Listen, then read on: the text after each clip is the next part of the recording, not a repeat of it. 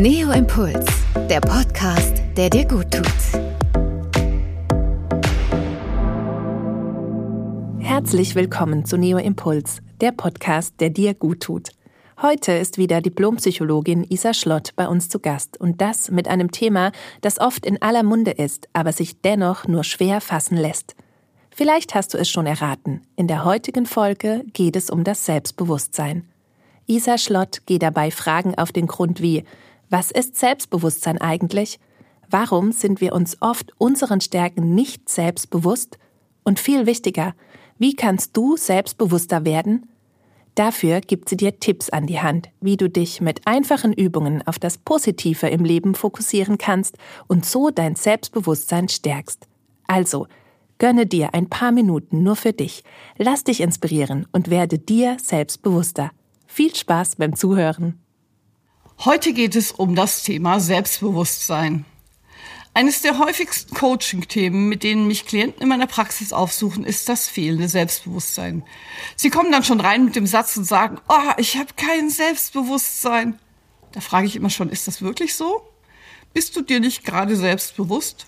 Du bist doch gerade hier. Ist dir das bewusst oder nicht? Da sagen sie ja, natürlich ist mir das bewusst, dass ich da bin. Aber ich habe trotzdem kein Selbstbewusstsein. Da frage ich immer, was ist denn Selbstbewusstsein? Das ist doch ein großes Wort. Das ist in aller Munde und keiner weiß wirklich, was das eigentlich heißt, Selbstbewusstsein. Sich selbst bewusst zu sein, ist nämlich einfach heruntergebrochen eine Liste im Kopf mit den Dingen, die du kannst oder eben nicht kannst. So einfach ist das. Wenn das überwiegt, was du kannst, dann fühlst du dich selbstbewusst. Und wenn die Negativliste überwiegt, dann passiert genau das Gegenteil. Meist ist es aber nicht so, dass die Positivliste überhaupt vorhanden ist. Denn bei manchen Menschen ist die einfach nicht im Fokus. Fokussierung. Was ist das denn? Vielleicht kennst du das Experiment mit der Rechenaufgabe. Manchmal halte ich Vorträge vor 500 Leuten und dann schreibe ich einfach aufs Flipchart fünf Rechenaufgaben. Also ganz einfach. 1 plus 1 ist 2, 2 plus 2 ist 4, 3 plus 3 ist 5, 4 plus 4 ist 8 und 5 plus 5 ist 10. Dann frage ich einfach ins Publikum, was denn auffällt. Bei einem Publikum mit 500 Personen, das habe ich oft genug getestet, sagen ungefähr 480, Haha, da ist ein Fehler. Vielleicht hast du ihn auch gehört. Hm? 3 plus 3 ist nicht 5, sondern natürlich 6. Alle finden diesen Fehler. Dabei habe ich nur gefragt, ob etwas auffällt. Was ist eigentlich noch auffälliger? Nämlich, dass vier Aufgaben richtig waren. Das sieht oft niemand mehr. Warum das so ist? Hm, ich glaube, das hat mit unserer Sozialisierung zu tun. Wir kriegen halt auch in der Schule meistens schon die Fehler angestrichen und erleben halt meistens eher Feedback auf Dinge, die nicht funktionieren. Und deswegen ist unser Gehirn da schon so ein bisschen darauf getrimmt. Und ich habe ja auch schon mal gesagt, wir haben so einen leichten Negativüberhang im Gehirn, damit wir Gefahren erkennen können. Ich habe noch eine wirkliche Live-Geschichte aus meinem eigenen Leben dazu. Und zwar hatte ich meinen Sohn, als er klein war, auf der Montessori-Schule. Montessori-Schule, die haben ja so Lernfenster, in denen die Kinder einfach erstmal sich üben dürfen. Und mein Sohn hat die ganze Zeit Mathematik gemacht. Also wirklich immer gerechnet und gerechnet, bis er so ungefähr in der dritten Klasse war. Und dann sind wir umgezogen und dann ist mein Sohn auf eine Regelschule gekommen in Bayern. Also da, wo es dann schon aufs Übertrittsthema geht, kommt man ins Gymnasium und so weiter. Und eigentlich konnte er nicht wirklich schreiben, weil er hatte die ganze Zeit gerechnet und wir hatten nicht mehr damit gerechnet, dass wir umziehen.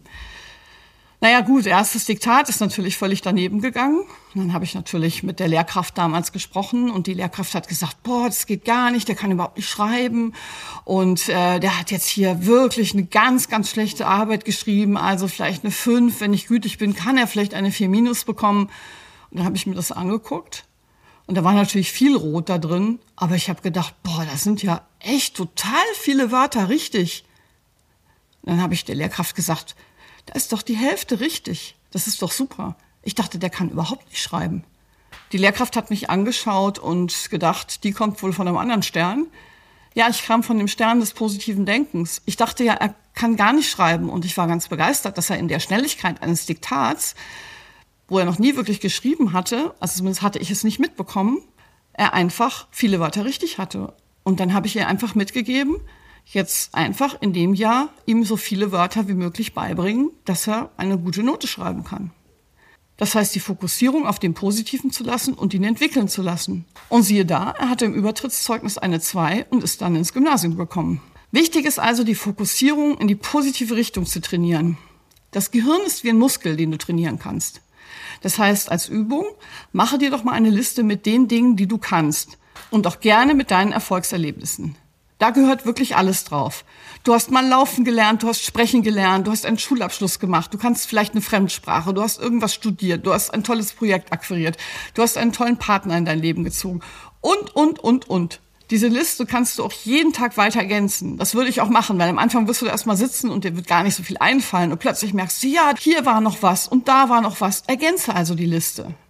Und wenn du Zertifikate hast, dann mach dir doch mal deine eigene Hall of Fame. Du kannst dir die auch alle irgendwie mal zusammenstellen oder du hängst sie in deinem Zimmer aus oder was immer. Aber bade dich doch einfach mal in den positiven Dingen, die du in deinem Leben schon erreicht hast. Und jetzt schauen wir noch mal kurz ins Arbeitsleben. Warum erkennen auch Mitarbeiter oft ihre Stärken nicht? Warum sind die sich ihrer Stärken nicht selbst bewusst? Eine Stärke ist so definiert, dass sie einem leicht von der Hand geht. Aha. Und zwar so leicht, dass man sie gar nicht bemerkt. Hier wieder ein Beispiel von mir. Ich bin in Holland und Belgien und in den USA groß geworden. Und als ich meine erste Arbeitsstelle in München antrat, waren die Personale eines internationalen Unternehmens begeistert, jemanden zu haben, der vier Sprachen sprach. Ich habe mich damit immer nur normal gefühlt. Fast jeder Belgier spricht Französisch, Niederländisch und Englisch, meistens auch noch Deutsch. Manche sprechen schon zwei Sprachen von zu Hause aus und sind quasi Muttersprachler in zwei Sprachen da habe ich mich fast immer schlecht gefühlt. Ich kann mich erinnern, ich saß als 16-jährige Deutsche in Brüssel im Kino. Originalfassung des Films in Englisch mit Untertiteln in Französisch und Niederländisch. Und das eben als Deutsche im Gehirn alles zu verarbeiten, ist schon eine ganze Menge. Alles zeitgleich. Das war völlig normal für mich. Ich kam nach Deutschland und dachte, das kann jeder. Und war überrascht, dass man mir ganz viel Gehalt auf meiner ersten Stelle angeboten hatte wegen der Sprachen. Das heißt, diese Stärke ging mir relativ leicht von der Hand und die habe ich dann erst erkannt, als ich mal Feedback darauf bekommen habe. Und du hast sicher unerkannte Stärken. Vielleicht kannst du extrem gut organisieren, was nämlich auch nicht normal ist. Oder du bist musikalisch oder sportlich oder besonders empathisch. Alles, worauf man auch in der Schule vielleicht nicht immer Feedback bekommt. Deshalb, wenn du Führungskraft bist, dann gib deinen Mitarbeitern Feedback auf die Stärken und nicht nur auf die Schwächen, was ja meistens passiert. Oder wenn du Mutter bist oder Vater bist, dann gib doch deinen Kindern auch mal Feedback auf die Stärken, auf das, was sie können. Denn das wird ihnen vielleicht nicht mal auffallen. Sei dir selbst bewusst, dass anderen nicht bewusst ist, dass sie die Stärken vor die Schwächen setzen sollten und sich diesen bewusst sein sollten. Worauf richtest du also deinen Fokus in der Zukunft? Ich bin mir dessen bewusst, du dir hoffentlich auch. Zum Schluss möchte ich dir noch ein paar Ideen mitgeben, wie du noch selbstbewusster werden kannst. Das erste ist, dass du dich deinen Ängsten stellst. Schon der Motivationstrainer Dale Carnegie hat ausgedrückt, Selbstvertrauen gewinnst du dadurch, dass du genau das tust, wovor du Angst hast und auf diese Weise eine Reihe von erfolgreichen Erfahrungen sammelst. Es geht also darum, die Komfortzone zu verlassen und sich den Ängsten zu stellen, um das Selbstbewusstsein zu steigern. Als nächstes sage ich immer Lust am Scheitern. Also, du darfst Fehler machen. Fehler sind okay. Fehler sind zum Lernen da. Fehler sind immer eine Möglichkeit, dich weiterzuentwickeln. Und dass Fehler passieren, ist auch völlig normal. Entscheidend ist, dass du eben daraus lernst. Und deswegen, wenn du weißt, du kannst ab und zu mal Fehler machen, steigert das auch dein Selbstbewusstsein, wenn du das einfach annimmst. Der nächste Tipp ist Sorge für dich. Also fühle dich wohl. Denn je wohler du dich fühlst, desto zufriedener wirkst du auch und das strahlst du natürlich nach außen aus in Form von Selbstbewusstsein. Also tue viele Dinge, die dich glücklich machen und die dir Kraft geben.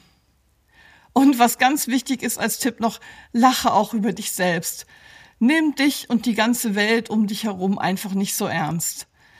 Klar, das ist immer leichter gesagt als getan, aber du darfst auch über dich lachen und nicht alles da draußen ist ein Drama. Nimm das Drama raus und dir geht es gleich viel besser. Mein nächster Hack wäre, mach dir doch auch mal Komplimente. Warte doch nicht darauf, dass andere dir Komplimente machen, sondern setz dich vor den Spiegel, schau dich selbst an und schau dir in die Augen und sag ganz stolz mit deinem Namen zu dir selbst, du bist ein wunderbarer und wertvoller Mensch, du siehst gut aus, du hast viele Stärken, du hast viel erreicht, ich mag dich einfach. So banal das klingt, aber ich kenne Menschen, die stellen sich morgens einmal vor den Spiegel, springen auf, ziehen die Arme nach oben und sagen, ich bin ein Geschenk für die Welt. Das kann funktionieren. Denn mit jedem Tag zieht das Gehirn neue Verbindungen und denkt dann irgendwann wirklich, dass du ein Geschenk für die Welt bist. Das muss nicht mal stimmen und es tut es wahrscheinlich schon. Ein weiterer Tipp wäre noch, nimm auch Komplimente an. Es gibt nämlich viele Menschen, die keine Komplimente annehmen können. Und andere machen dir ab und zu mal Komplimente und bedank dich einfach dafür. Das ist doch viel besser, als zu sagen, oh, das stimmt doch gar nicht. Nein, es ist schön. Sag einfach Dankeschön und freu dich darüber.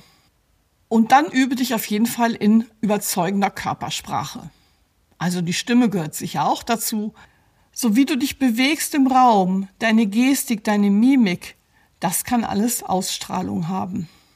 Versuch daher nervöse Gesten wie durchs Haar streichen oder auf der Oberlippe rumkauen, während du sprichst, die einfach abzugewöhnen. Stell dich breitbeinig im festen Stand hin und versteck dein Gesicht nicht hinter den Händen, sondern stehe da selbstbewusst. Und was auch noch als Tipp wichtig ist, steh auch einfach zu deinen Wünschen und zu deinen Erwartungen. Ja, du hast ein Recht auf deine Bedürfnisse und auf deine Wünsche. Du darfst dir Dinge wünschen. Im ersten Moment kostet das vielleicht Überwindung. Aber dann machst du vielleicht die Erfahrung, dass diese Wünsche auch respektiert und umgesetzt werden. Und das ist auch ein großer Schub aus dem Außen für dein eigenes Selbstbewusstsein. Und noch wichtiger ist, hör auf, dich zu vergleichen. Vergleich macht unglücklich und das Leben zu leben, als wäre es ein ständiger Wettbewerb, macht einfach auch nicht wirklich selbstbewusst. Und natürlich trägt Social Media auch einiges dazu bei. Jeder lächelt nur, alles ist immer nur schön, alle posten nur positive Dinge. Und dann ist es natürlich noch schwieriger, wenn es dir mal schlecht geht, dann zu glauben, dass es bei anderen auch so ist. Wir sind alle nur Menschen. Und deswegen vergleich dich einfach nicht. Lass es einfach. Genauso wie du Kritik auch nicht persönlich nehmen solltest. Es wird immer mal vorkommen, dass dir jemand widerspricht oder dir Defizite vorhält. Das ist natürlich schon unangenehm und kann an deinem Ego zehren. Kritik an deiner Leistung ist keine Bewertung des Wertes als Person, sondern einfach nur die Leistung, um die es ging. Deswegen sollte das Selbstbewusstsein da gar nicht betroffen sein. Umgebe dich mit den richtigen Menschen. Wenn du in deinem Umfeld Menschen hast, denen du vertrauen kannst, die dich unterstützen und fördern, wird dein Selbstbewusstsein von außen gestärkt. Und das tut auch richtig gut. Das bedeutet aber auch umgekehrt, halte auf jeden Fall Abstand von zu negativen Menschen oder toxischen Menschen, die dich runterziehen oder mit dir respektlos umgehen. In einem solchen Umfeld kann das Selbstbewusstsein nämlich nicht wachsen. Und zu guter Letzt, feier auf jeden Fall deine Erfolge. Manche Menschen rennen und rennen und machen Projekte und vergessen, wenn sie etwas erreicht haben, dass sie eben auch ihre Erfolge feiern sollten. Denn das pusht auf jeden Fall dein Selbstbewusstsein. Und ja, du hast es dir auf jeden Fall verdient. Ich bin gespannt auf deine Umsetzung. Dir selbst Komplimente machen, eine Liste mit deinen Erfolgserlebnissen führen und dich deinen Ängsten stellen. Selbstbewusster zu werden bedeutet also, dass du dich mit den Dingen auseinandersetzt, die du kannst oder eben nicht kannst. Das Wichtigste dabei, behalte stets das Positive im Blick. Für weitere inspirierende Gedanken abonniere am besten unseren Podcast, um keine neue Folge zu verpassen. Bis dahin findest du mehr Denkanstöße bei Neo Impulse auf dein-neo.de. Vielen Dank fürs Zuhören. Bis zum nächsten Mal. Neo Impuls, der Podcast, der dir gut tut.